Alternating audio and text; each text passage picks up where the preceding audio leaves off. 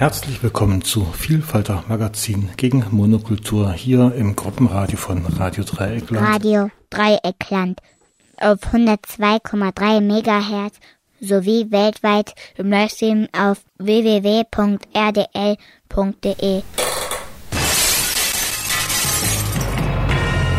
Vielfalter Magazin gegen Monokultur.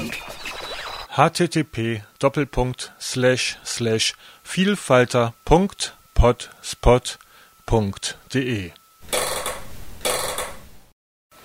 Vielfalter Magazin gegen Monokultur. Herzlich willkommen zur Ausgabe vom Donnerstag, den 27. April 2017. Am Mikrofon Mirko Olostiak Brahms. Gleich zu Anfang ein Veranstaltungshinweis. Morgen am Freitag, den 28. April 2017 in der Schwarzwaldstraße 9 in den Räumen der Freiburger Hilfsgemeinschaft Club 55 zeigt der Verein Ask e.V. den Film Himmel und Meer, ein Dokumentarfilm über Dorothea Buck, die dieses Jahr 100 Jahre alt geworden ist. Also morgen Abend 19 Uhr in den Räumen der Schwarzwaldstraße 9, also in den Räumen der Freiburger Hilfsgemeinschaft Schwarzwaldstraße 9. Ein empfehlenswerter Film und auch die Initiative Ask braucht noch Mitstreiter, Mitstreiterinnen oder Menschen, die das Ganze unterstützen oder die Idee weitertragen. Eine Krisenbegleitung, die nicht auf einem pathologisierenden Ansatz beruht, wäre unsere Idee. Erstmal aber jetzt Musik vom Wooden Street Syndicate, also die Musik, diese Sendung stammt von diesem Wooden Street Syndicate, einer Formation, die in Köln beheimatet ist, dort Straßenmusik macht und nicht bei der GEMA gelistet ist. Viel Spaß beim Hören.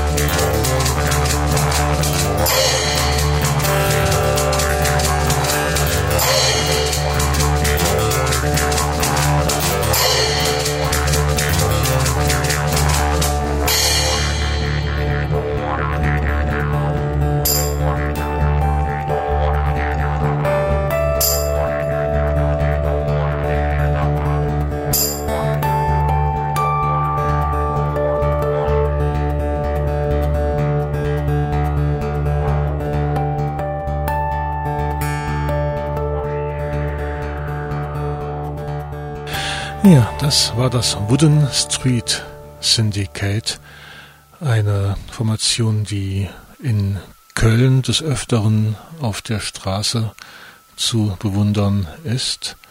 Und ja, Musik ist GEMA-frei und die Menschen sind sympathisch und lassen sich bestimmt auch mal einladen. Wooden Street Syndicate könnt ihr auch im Internet mal suchen und finden. Ja, zurück zu Vielfalter Magazin gegen Monokultur. Ich habe gesagt, ich kündige eine Veranstaltung an. Morgen am Freitag, den 28. April 2017, ähm, zeigt der Verein ASK e.V., also ASK steht für außerstationäre Krisenbegleitung. Dieser Verein zeigt in den Räumen der Freiburger Hilfsgemeinschaft FAG in der Schwarzwaldstraße 9 den Film Himmel und Meer von Alexandra Pohlmeier. Himmel und Meer ist ein Dokumentarfilm, ein Porträt der Künstlerin Dorothea Buck. Sie ist Bildhauerin oder sie hat als Bildhauerin gearbeitet und ist dieses Jahr am 5. April 100 Jahre alt geworden.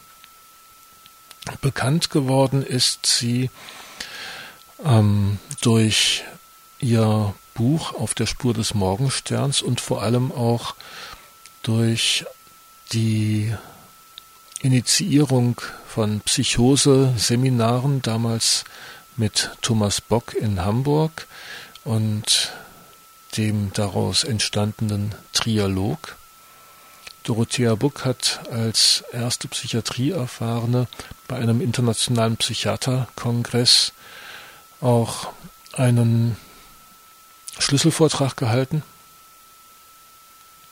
Und ja, ihre Geschichte wird eben in diesem Dokumentarfilm beleuchtet. Dorothea Buck wurde 1937 oder ja, also in den 30er Jahren zumindest wurde sie psychiatrisiert und auch zwangssterilisiert mit einer Schizophrenie-Diagnose durfte man damals keinen Nachwuchs mehr zeugen oder auf die Welt bringen.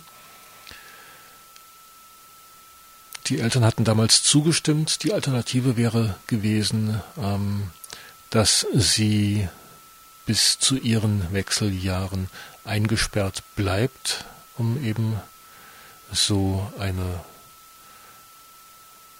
ja, Fortpflanzung zu verhindern. Also der Traum von Familie, von Kindergärtnerin werden und ähnliches war ausgeträumt.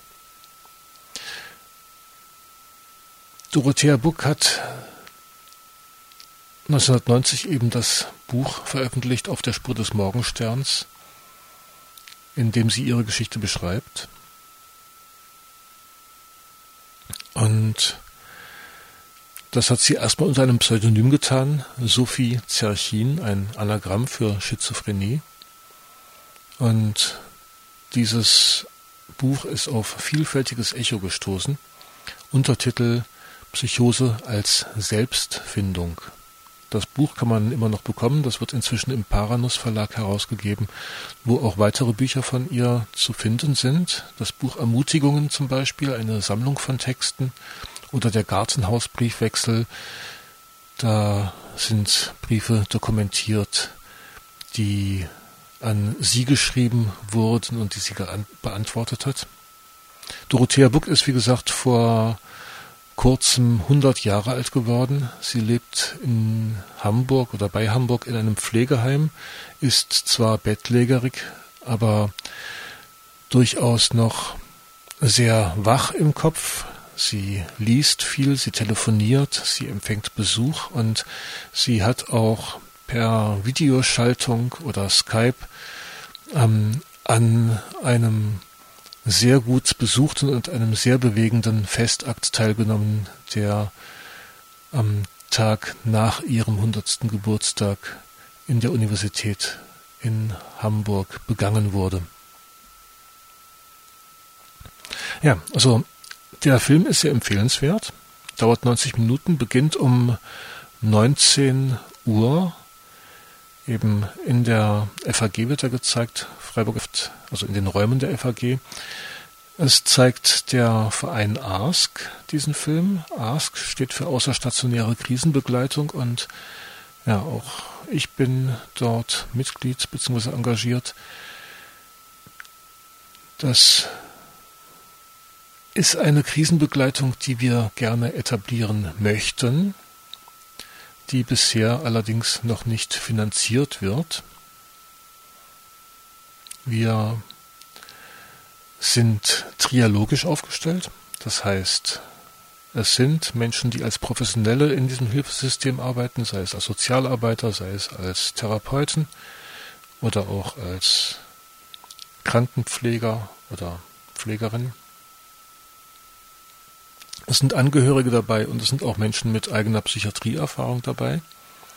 Und uns eint eigentlich die Erfahrung oder das Wissen, dass es durchaus andere Möglichkeiten gibt als das, was bisher klassisch im psychiatrischen Bereich angeboten wird und dass es da vor allem eine große Lücke gibt, dass es manchmal einfach nötig ist, diverse Zustände zu begleiten, Ansprechpartner zu haben, dass eine rein medikamentöse Behandlung zwar Symptome unterdrücken kann, allerdings noch nicht wirklich zur Besserung oder zur, lang, also zur langfristigen Besserung oder zur Heilung führt. Also genau. Ich bin in diesem Arbeitskreis auf dem oder vor dem Hintergrund meiner eigenen Krisenerfahrung und ich habe erlebt, wie es ist, psychiatrisch behandelt zu werden und ich habe erlebt, wie es ist, sogenannte Psychosen unbehandelt zu durchleben. Und ich weiß, dass meine Geschichte nicht exemplarisch für alle Geschichten steht. Aber ich weiß, es gibt durchaus andere Möglichkeiten. Ich hatte Glück, aber es, ich hatte Glück mit den Menschen um mich herum, mit den Menschen, die es ausgehalten haben, mich in ähm, anderen Zuständen zu erleben, ohne sich gleich gezwungen zu fühlen, einzugreifen. Ich habe Glück gehabt, dass es um mich herum Menschen gab, die mich nicht in Behandlung gezwungen haben und mir die Möglichkeit gegeben haben, diesen Zustand, der bei mir ein vorübergehender war, auch wieder zu bewältigen. Ich konnte diese Erfahrung nur machen, weil, ja, weil ich eben auch mit meiner psychiatrischen Vorgeschichte, mit meiner Psychiatrieerfahrung nicht sehr zufrieden war und weil mir klar war, dass es, dass das nicht der richtige Weg ist, Symptome einfach nur medikamentös zu bekämpfen. Ich kann sagen, das war mein Weg. Und wer darüber mehr hören möchte, ähm, der kann sich den Vortrag anhören, den ich in Stralsund bei der Tagung Die subjektive Seite der Schizophrenie vorgetragen habe. Diesen Vortrag kann man sich auf vielfalter.potspot anhören oder jetzt in dieser Sendung nach der Musik. Auch das nächste Stück ist wieder vom Wooden Street Syndicate und GEMA-frei und viel Spaß.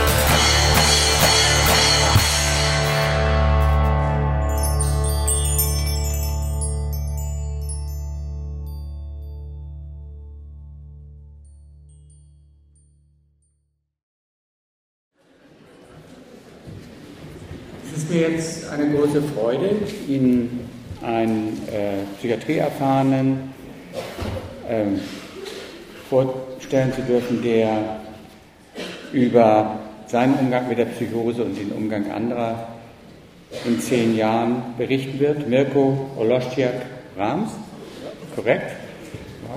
Ja, ja, Mitglied des Bundesvorstands der Psychiatrieerfahrenen, auch im Bereich Gemeindepsychiatrie generell aktiv, wird über seine Erfahrungen und sein Resümee und seine Perspektive uns bereichern.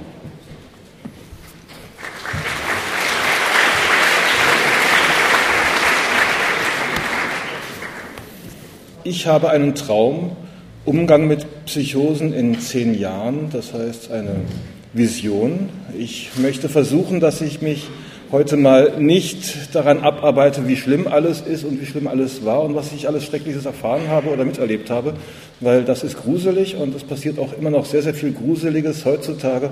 Aber wie gesagt, das wissen wir alle oder wenn wir es wissen wollen, dann ist es kein Kunststück, da mal hinzuschauen und sich das wirklich mal anzuschauen, was alles passiert. Umgang mit Psychosen in zehn Jahren. Also ich vermeide für mich immer das Wort Psychose. Ich benutze es im Zusammenhang mit irgendwelchen ähm, Diskussionen mit Psychiatern, mit Professionellen, wie auch immer, damit man was hat, worüber man sprechen kann. Ich finde auch viel besser, wenn in zehn Jahren es nicht mehr so weit kommt, dass der Arzt sagt, Sie haben eine Psychose. Natürlich haben wir gehört, das ist identitätsstiftend und, und, und. Es kann Antworten geben auf Fragen, die man hat oder, oder. Aber ähm, vielleicht wird in zehn Jahren davon gesprochen, das ist ein Zustand, ähm, der jetzt sich ganz schön schrecklich anfühlt, vielleicht, oder der so ungewöhnlich ist, dass wir, oder ein Zustand, der so weit in den Bereich des Unaussprechlichen geht, dass wir, und so weiter. Wir nennen es Psychose, um einen Begriff dafür haben, aber wir wissen ja gar nicht, was in Ihnen vorgeht. Sagen Sie doch mal, was dort passiert. Was würden Sie dazu sagen? Was ist denn da gerade, wenn es überhaupt im Moment ein Zwiegespräch geben kann? Wenn man mit den Verwandten, mit den Angehörigen, mit dem Umfeld spricht, dann einfach fragen, okay, was erleben Sie da? Gut, wir nennen es Psychose, wir wissen aber eigentlich nicht, was das ist. Weil Psychosen sind nicht gleich. Psychosen haben ganz unterschiedliche Ursachen. Also wenn ich jetzt Stimmen höre und äh, komische Ideen habe, kann das daran liegen, dass ich ein Malaria-Medikament genommen habe und einfach dieses Medikament komisch wirkt oder dass mir jemand Stechapfel in den Tee getan hat oder oder. Also es kann an Substanzen liegen, die mir zugeführt wurden. Es kann sein, dass irgendwelche entzündlichen Vorgänge in meinem Körper stattfinden, die Nebenwirkungen aufs Hirn haben. Das kann sein. Es kann aber auch sein, dass es einfach wirklich eine spirituelle Krise ist, eine äh, mystische Erfahrung, eine äh, Erfahrung von Welten, die wir sonst nicht wahrnehmen. Ich meine, wir haben nur einen begrenzten Wahrnehmungsvermögen für Schall. Wir haben auch für Radiation, für Strahlung haben wir keine Antennen und ich denke, da gibt es vieles zwischen Himmel und Erde, für dass unsere Antennen nicht wirklich ausgeprägt sind. Oder wir haben manche Leute, die vielleicht feinere Antennen für manches haben oder wir haben manchmal Situationen, wo Sachen, die alle von uns eigentlich immer wahrnehmen, aber wegfiltern, wo dann diese Filter plötzlich durchlässig geworden sind. Also Psychosen können ganz, ganz viele Hintergründe haben und das kann ich als Angehöriger nicht sehen, woher das kommt. Und da kann ich eigentlich nur denjenigen fragen oder mir anschauen, wie das entstanden ist. Also es ist meistens nicht eine einzige Ursache, die in eine Psychose führt. Also zumindest habe ich das so erlebt und habe es von vielen anderen Menschen so erlebt, dass da meistens ganz, ganz viele Sachen zusammenkommen. Also zu der ganzen Scheiße, die ich in meiner Kindheit erlebt habe, kam dann noch ganz akut irgendwie eine Verliebtheit und ein unglücklicher, äh, also da gibt es viele, viele Einzelgeschichten und es ist meistens nicht der eine Grund.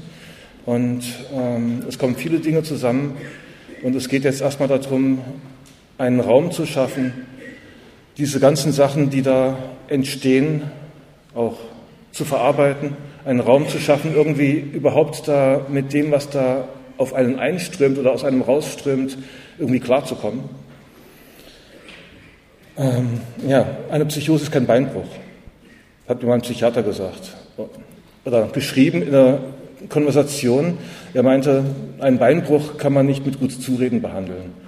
Ähm, ja, aber eine Psychose ist auch kein Beinbruch, also so, da ist nichts, was wirklich kaputt ist.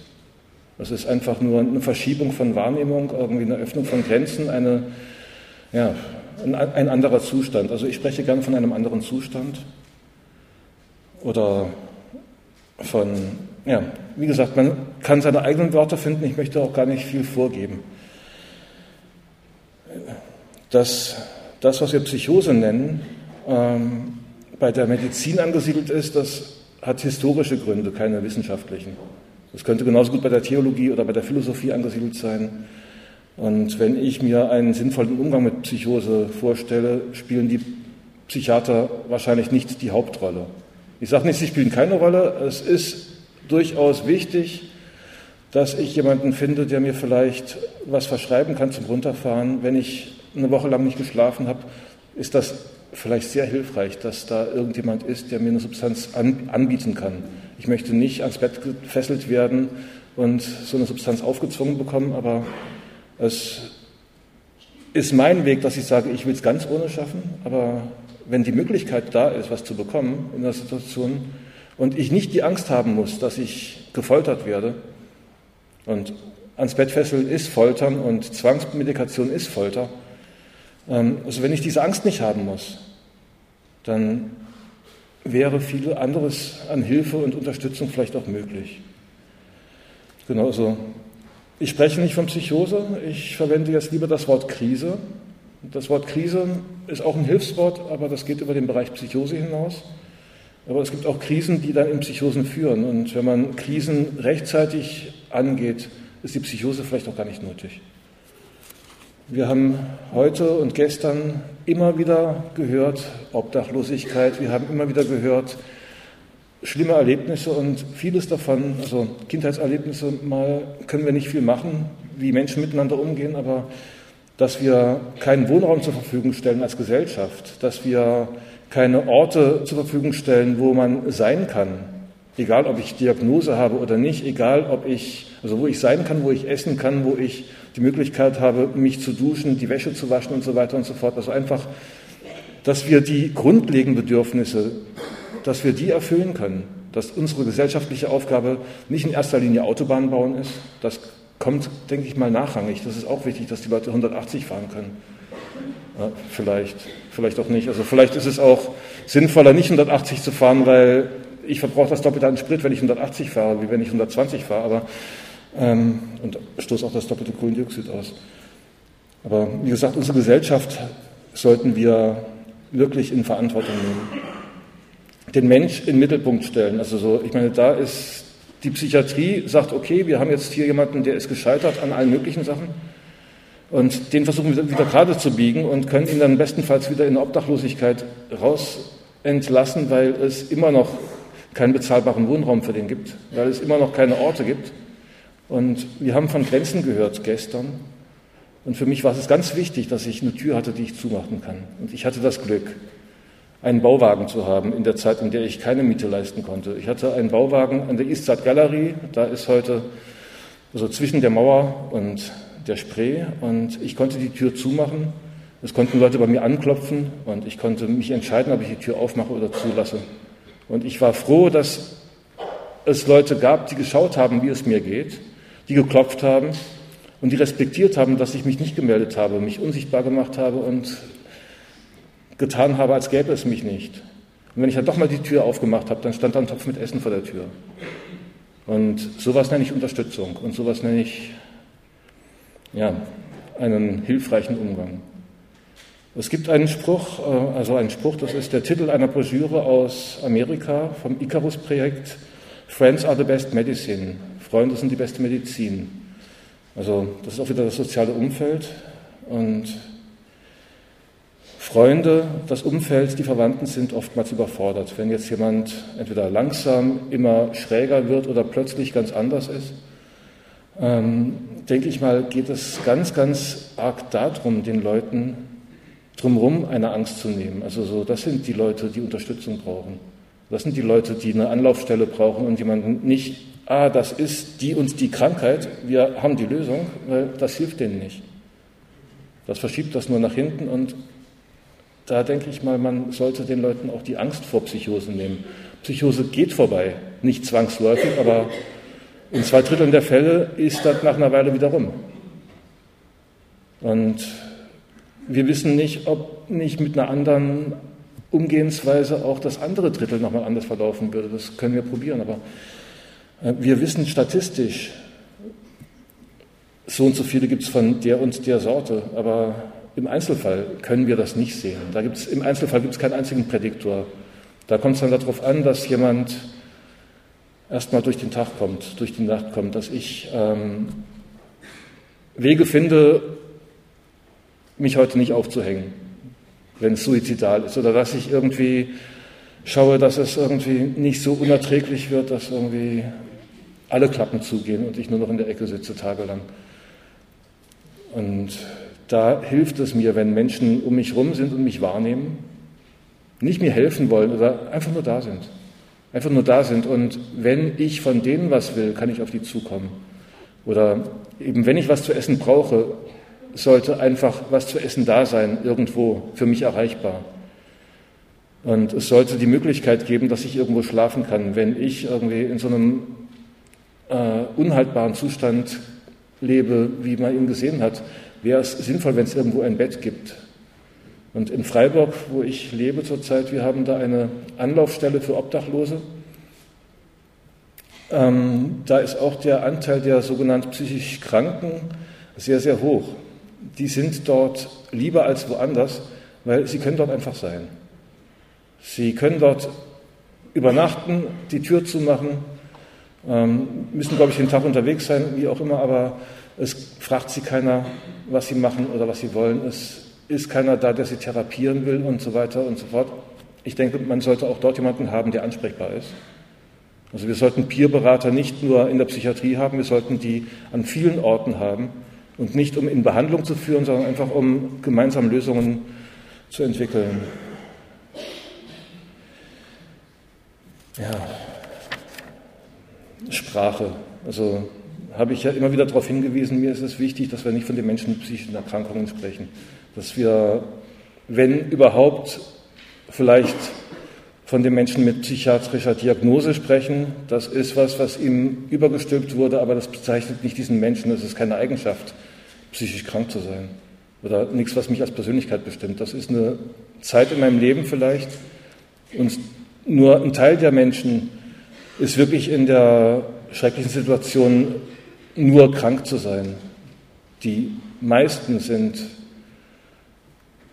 auf diesem Kontinuum, das für mich nicht in rechts, links, sondern mehrdimensional aufgeteilt ist. Also es gibt krank und gesund, verrückt und normal, es gibt ähm, aktiv und zurückgezogen und es gibt ganz, ganz, ganz viele Sachen. Und ich würde das gar nicht mehr mit pathologisierenden Worten ähm, bezeichnen. Also Benennung ist wichtig, ich sagte schon, ich spreche nicht von Krise, äh, nicht, nicht von Psychose, ich rede von Ausnahmezustand, von Krise, von Verrücktsein. Und ich plädiere dafür, dass man jeweils die eigenen Worte findet. Nicht für den gesamten Zustand, vielleicht auch nur für die Situation jetzt. Und natürlich ist es für mich auch hilfreich zu sagen, das ist ein Zustand, an dem bin ich anders, als ich vorher war und anders, als ich jetzt bin. Und ich habe da Sachen gemacht, die würde ich sonst nie tun. Aber Krise heißt auch Chance, wenn man dieses chinesische Zeichen mal wieder zitieren mag. Und für mich waren die Psychosen, also vor allem diese Psychosen, die ich, ich verwende das Wort schon wieder, aber also für mich waren diese Zeiten ähm, ein Durcheinanderwürfeln meiner Existenz. Also ich habe das, als ich das nicht behandelt hatte, also die letzten beiden Male, bin ich da rausgegangen und habe wirklich was gelernt gehabt.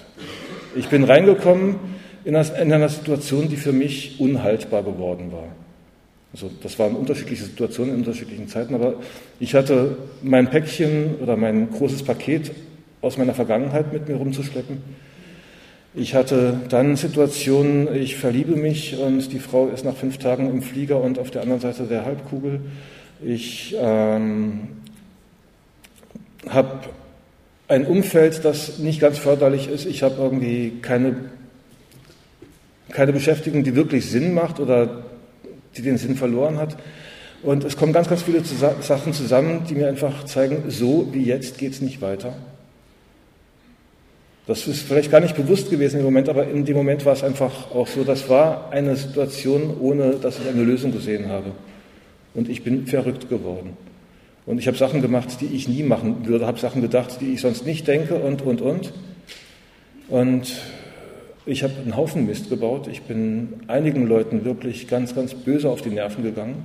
Aber ich hatte das Glück, dass es Leute gab, die mich ausgehalten haben. Es gab Leute, die haben ausgehalten, mich so zu sehen, wie ich bin, mit allem Leid. Also ich möchte das nicht schönreden, das war nicht nur lustig.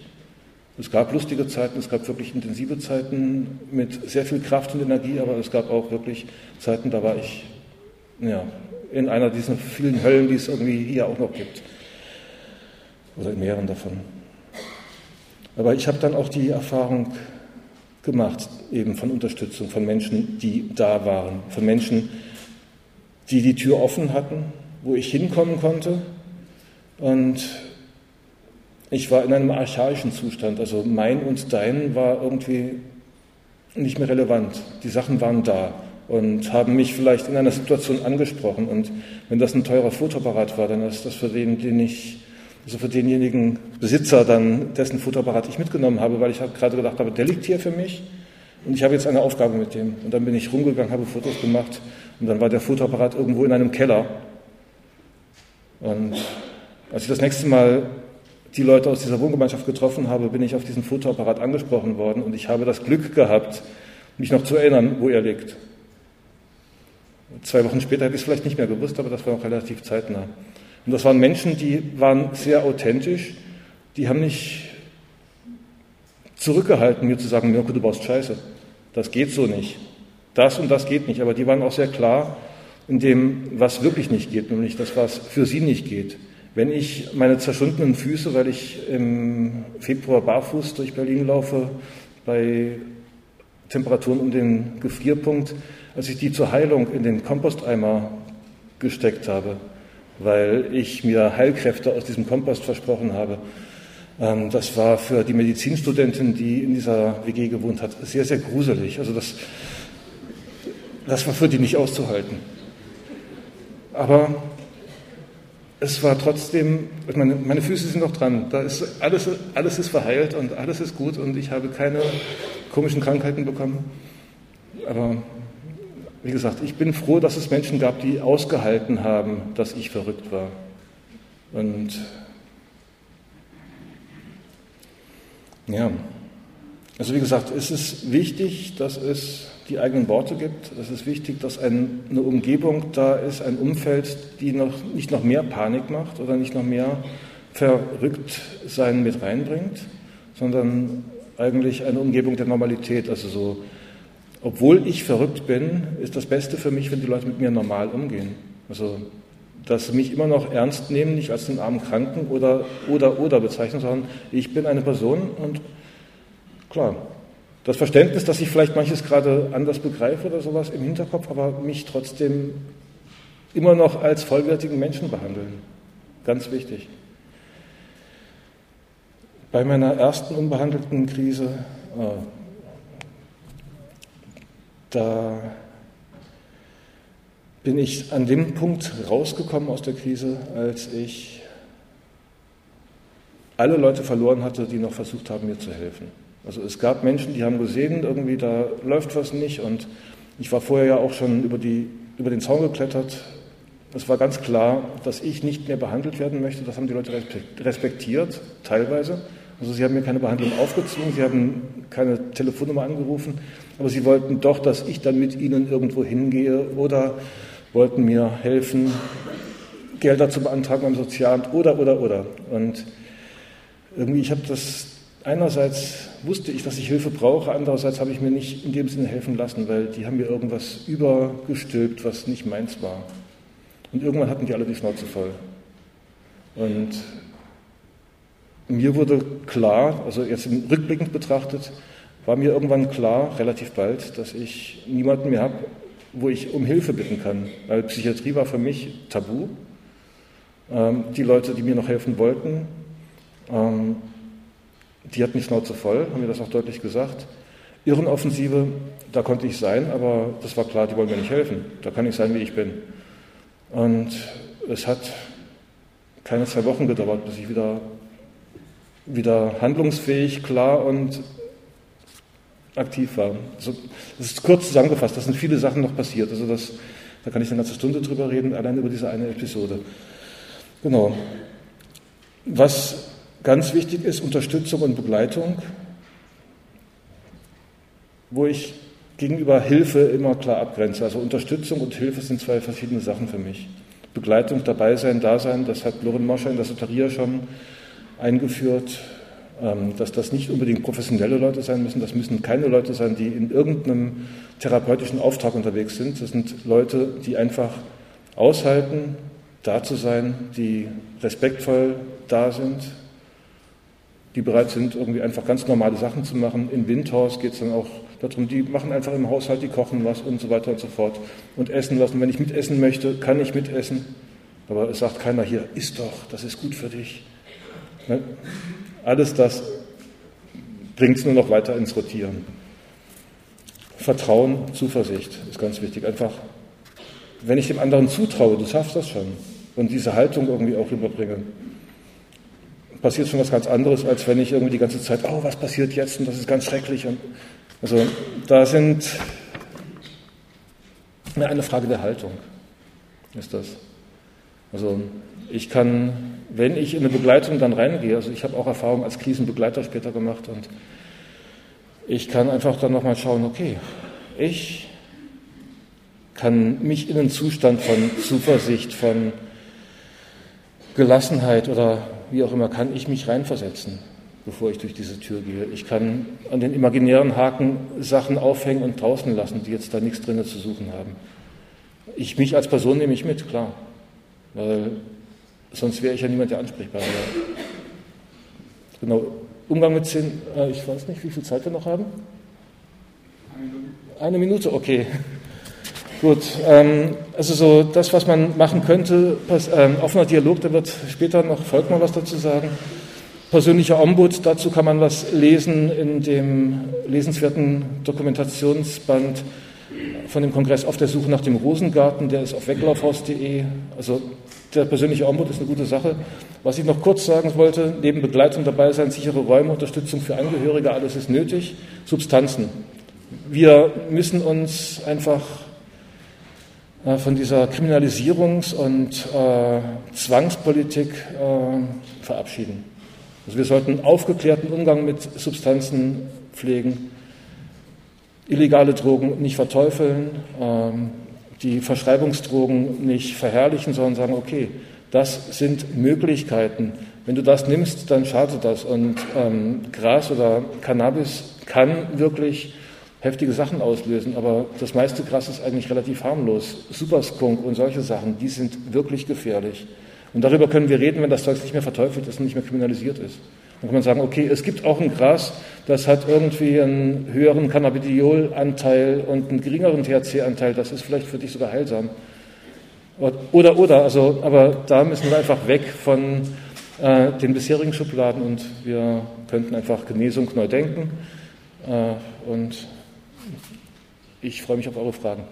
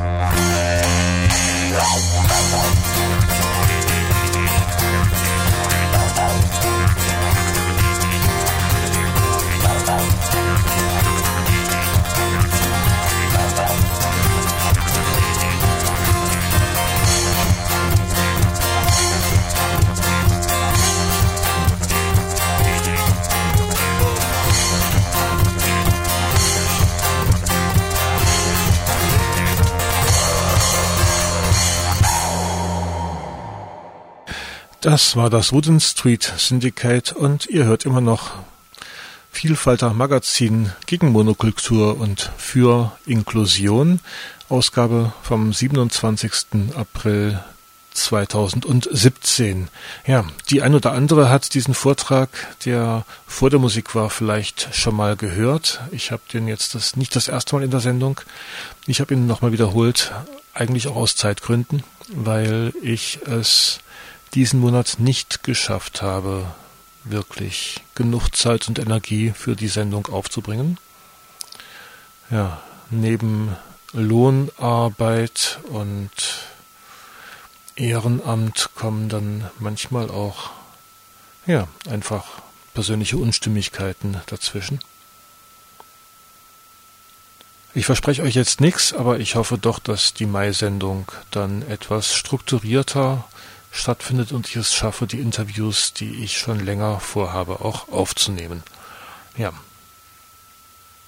Nochmal zu dem Vortrag vorher gehalten habe ich den bei der Veranstaltung die subjektive Seite der Schizophrenie, ein Kongress, der dieses Jahr in Stralsund stattgefunden hat. Und dort treffen sich durchaus, ähm, ja, wie möchte ich sie nennen, fortschrittlichere Psychiater Psychiater, die ähm, also nicht nur Psychiater, sondern auch andere Menschen, die in der Psychiatrie tätig sind, auch Angehörige und auch ähm, die eine oder andere Psychiatrieerfahrene sind dort zu treffen. Und der klassisch pharmazeutisch-kommerzielle Aspekt ist dort nicht so stark vorhanden wie auf anderen Veranstaltungen. Die Veranstalter haben ganz explizit keine Psychopharmaka-Werbung zugelassen auf ihrem Kongress. Wenn ich das mit dem DGBPN-Kongress vergleiche, ähm, ist das komplett was anderes. Genau. Darüber könnte ich auch noch einiges erzählen. Wir hören noch mal ein Stück Musik vom Wooden Street Art Syndicate und danach dann nochmal der Hinweis auf das Projekt Psychose als Selbstfindung, 100 Stimmen zu Dorothea Buxendorts Geburtstag, eine Wiederholung des Veranstaltungshinweises, den ich eingangs schon erwähnt habe, und die Möglichkeiten, mir zu schreiben und einige Informationen über den Bundesverband Psychiatrie erfahren. Ihr könnt euch gerne was zu schreiben bereithalten, falls ihr kein Internet habt. Ja, und Jetzt erst nochmal viel Spaß mit der Musik.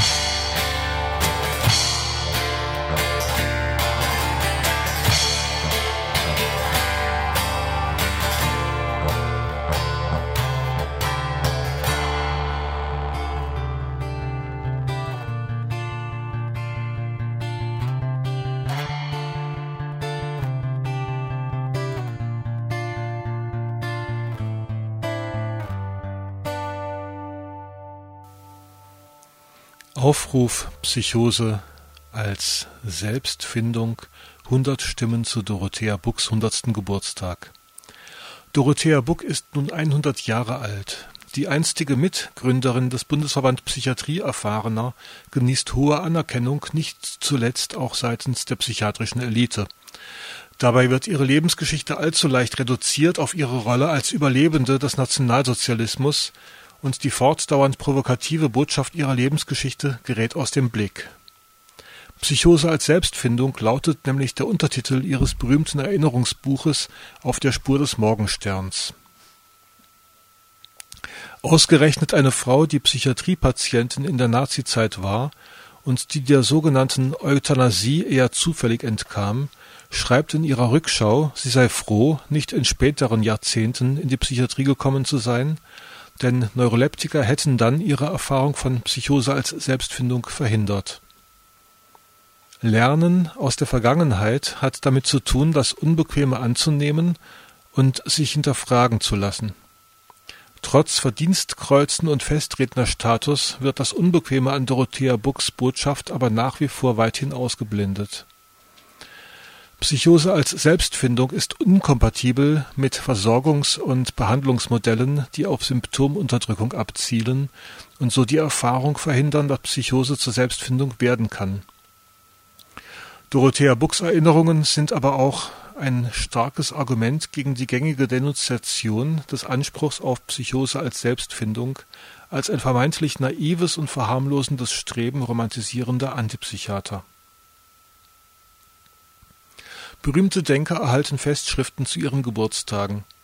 Dorothea Buck ist schon längst berühmt, aber als originelle Denkerin ist sie wohl erst noch richtig zu entdecken. Wir möchten Sie mit 100 Erfahrungsberichten oder Statements ehren. Damit wollen wir der Bedeutung Ihres Bekenntnisses zur Psychose als Selbstfindung Nachdruck verleihen. Jede, jeder, der oder die für sich Erfahrungen mit Psychose als Selbstfindung im weitesten Sinne, jeder, jede, der, also jede, die für sich Erfahrungen mit Psychose als Selbstfindung im weitesten Sinne und aus verschiedenen möglichen Positionen gemacht hat, ist eingeladen beizutragen. Wichtig ist jedoch, dass die persönliche Perspektive kenntlich ist, dass es um eigene Erfahrungen geht und nicht darum, Erfahrungen Dritter zu erklären oder zu bewerten. Damit die hundert Stimmen auch gehört bzw. gelesen werden, wollen wir um kurze Beiträge bitten. Wir denken an hundert Berichte, die je eine Seite lang sind. Zum Geburtstag erhielt Dorothea Buck eine erste, vorläufige Fassung dieser Stimmensammlung mit knapp 60 Beiträgen. Wir wollen weiter sammeln, bis wir mindestens 100 Beiträge beisammen haben. Es ist nur eine Seite, maximal 4000 Zeichen mit Leerzeichen, aber mit ihr habt ihr Stimme. Wir haben auch sehr viel kürzere Texte erhalten, die oft nicht weniger Ausstrahlungskraft haben als längere. Möglich sind auch Zeichnungen, Fotos und Bilder zum Thema. Also traut euch und greift möglichst jetzt zum Stift. So können wir zeigen, wie vielschichtig Dorotheas Botschaft ist. Selbstverständlich könnt ihr eure Beiträge auch unter einem Pseudonym oder anonym beisteuern. Schickt einfach eine Mail an zwischen den Welten at web.de, zwischen den Welten in einem Wort, zwischen oder hinterlasst eine Nachricht mit einer Festnetznummer zum Zurückrufen oder einer Telefonnummer zum Zurückrufen unter 0761 3848 380. Nochmal 0761 38 48 38 0.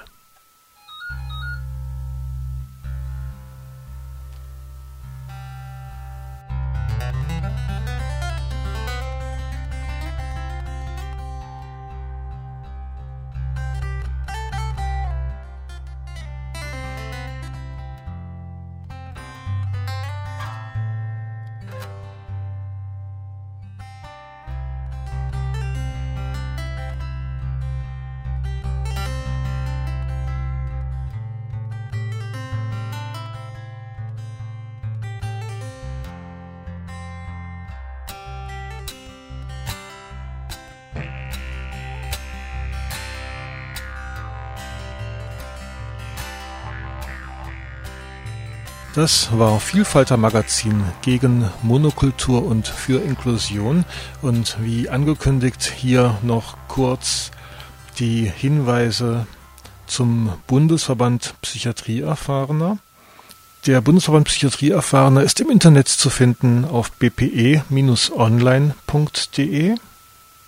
Es gibt eine Psychopharmaka-Beratung aus betroffenen Sicht, die von Matthias Seibt angeboten wird unter 0234 640 5102 und zwar dienstags von 10 bis 13 und 14 bis 17 Uhr sowie Mittwoch 11 bis 14 Uhr.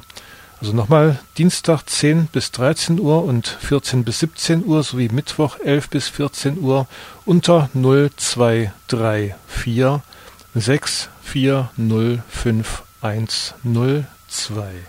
0234 640 5102. Und es gibt auch den Erstkontakt und Beratung. Und zwar findet das dann montags und donnerstags statt von 10 bis 13 Uhr unter 0234 687055552. Also Montag und Donnerstag 10 bis 13 Uhr unter 0234 687055552. Ich verabschiede mich. Vielen Dank fürs Zuhören. Ich freue mich auf Rückmeldungen unter vielfalter.rdl.de oder per Post an den Sender oder auch auf www.vielfalter.potspot.de als Kommentar. Euch alles Gute und bis zum 25. Mai, dem letzten Donnerstag des Monats um 16 Uhr.